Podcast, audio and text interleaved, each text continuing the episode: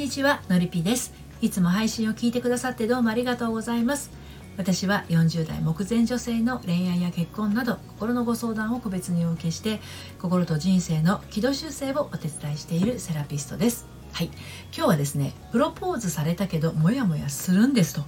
いうテーマでお話をしていきたいと思います。待ちに待ったプロポーズだったはずなのに彼にはもしプロポーズするならこれはやめてって伝えておいたことがあったんだけどそれをされてしまったとはいプロポーズは嬉しいけどちょっとがっかりしているあなたへのメッセージになります。はいまあね、この女性もですね分かってるんですよ。プロポーズしてもらう立場なのに何偉そうなこと言ってんのってねもうほんとそんな風に思われても仕方がないって思うんだけどもともと恥ずかしがり屋の彼だし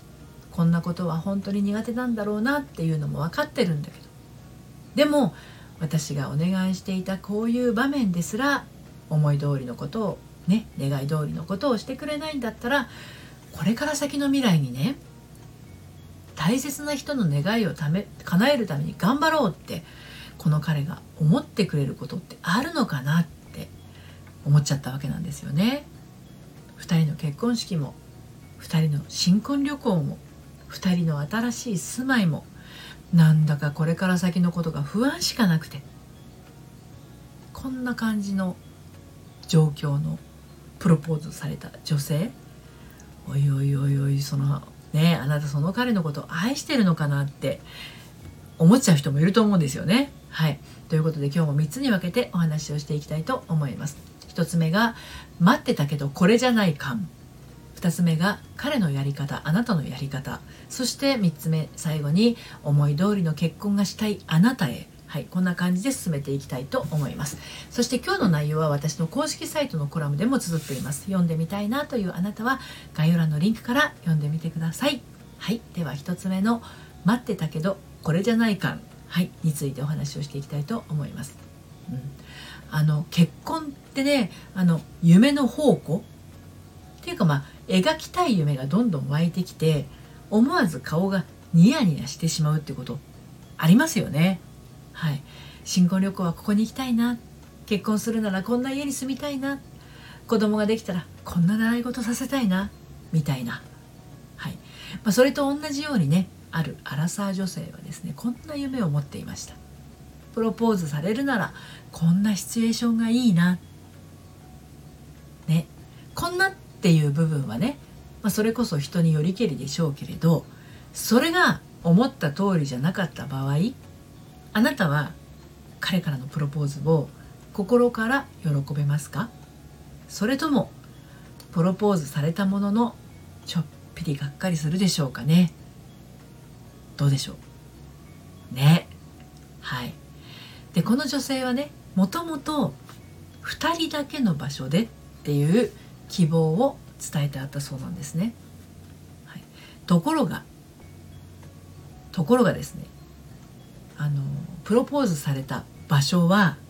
あの平日の仕事帰りのレストラン一応あの予約はしてあったらしいんですけどねでレストランは個室じゃなかったからあの周りにたくさん人がいたっていう状況ですね。はい、であのここでまずその2人だけの場所でっていう希望は破られてしまってこの彼女はですね指輪を受け取りながらもね悲しくなってしまったんだそうです。はい恥ずかしがり屋の彼だと分かっていてもね一生一度のプロポーズのことでさえ希望が叶えてもらえなかったことによってねこれからやってくる結婚式とか新居選びとかまあ不安しかなくなってしまったっていうことなんですけどね。あなただったら望んだ通りのプロポーズをしてもらえなかった場合どんな気分になりますか？はい。で2つ目の彼のやり方あなたのやり方っていうことについてお話し進めていきますけれどもね。あの喜びのシチュエーションって人によってちょっとバロメーターが異なると思いません？彼女にプロポーズする。彼女が喜んでくれる。受け入れてくれたら自分も嬉しい、はい、それが多分プロポーズする側の夢、まあ、この場合で言うと彼の夢であり希望なんでしょうね。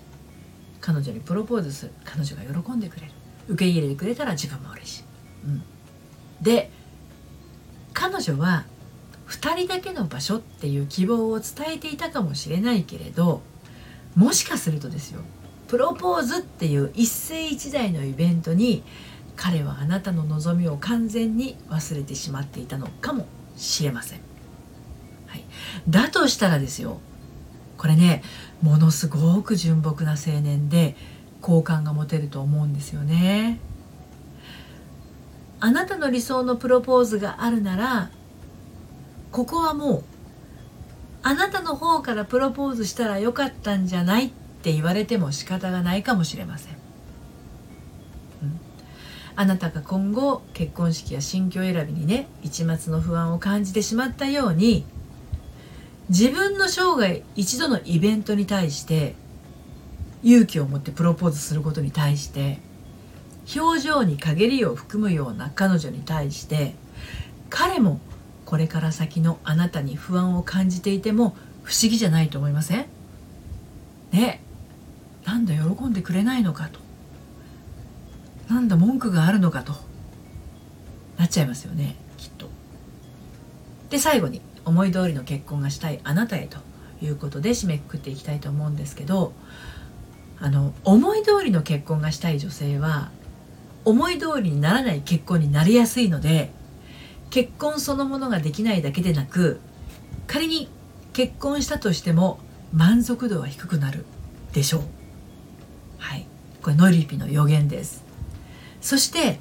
不満を残したまま結婚するっていうのはあなただけではなくて彼もまた不幸の始まりなんですね。今回の場合で言うと恥ずかしがり屋の彼が平日の仕事帰りだったとしてもレストランで彼女にプロポーズするっていうのはもうそれだけで全勢力を使い果たすほどのエネルギー使ってるんだと思うんですよ。その誠意を汲み取れる女性こそが彼の伴侶にふさわしいのであってその誠意にぶつくさ言うような女性は彼が生涯愛すべき女性ではないようにも感じます。きついようですけど私はそう感じます。結婚はっていうかまあ恋愛はどちらかの思い通りにさせようとするとたちまちうまくいかなくなって面白さもねだだ下がりになっていきます。心から彼にプロポーズしてくれてありがとう。こんな私を選んでくれてありがとうの気持ちを持てないのならその彼と結婚してはいけません。彼が不幸になってしまいます。はいということで今日はプロポーズされたけどモヤモヤするんですというテーマでお話をしてきました。思い通りの結婚がしたい。自分も相手も大切にしたい。でも今全然うまくいかない。っていうあなたは一度お話をお聞かせくださいね。何かネックになってしまっているところがあるのかもしれません。一緒に見つけて現状突破していきましょう。ご相談はこの配信の概要欄から受付をしています。そして毎週金曜日に発行しているメルマガでは悩みで心がよどんでしまったアラフォー女性のハートがみるみる透明度をアップして悩みを突破していく秘密をお届けしています。バックナンバーが読めないメルマガなので気になったらこちらも概要欄のリンクから登録してみてください。ということで今日も最後までお聴きくださってどうもありがとうございました。それではまたさようなら。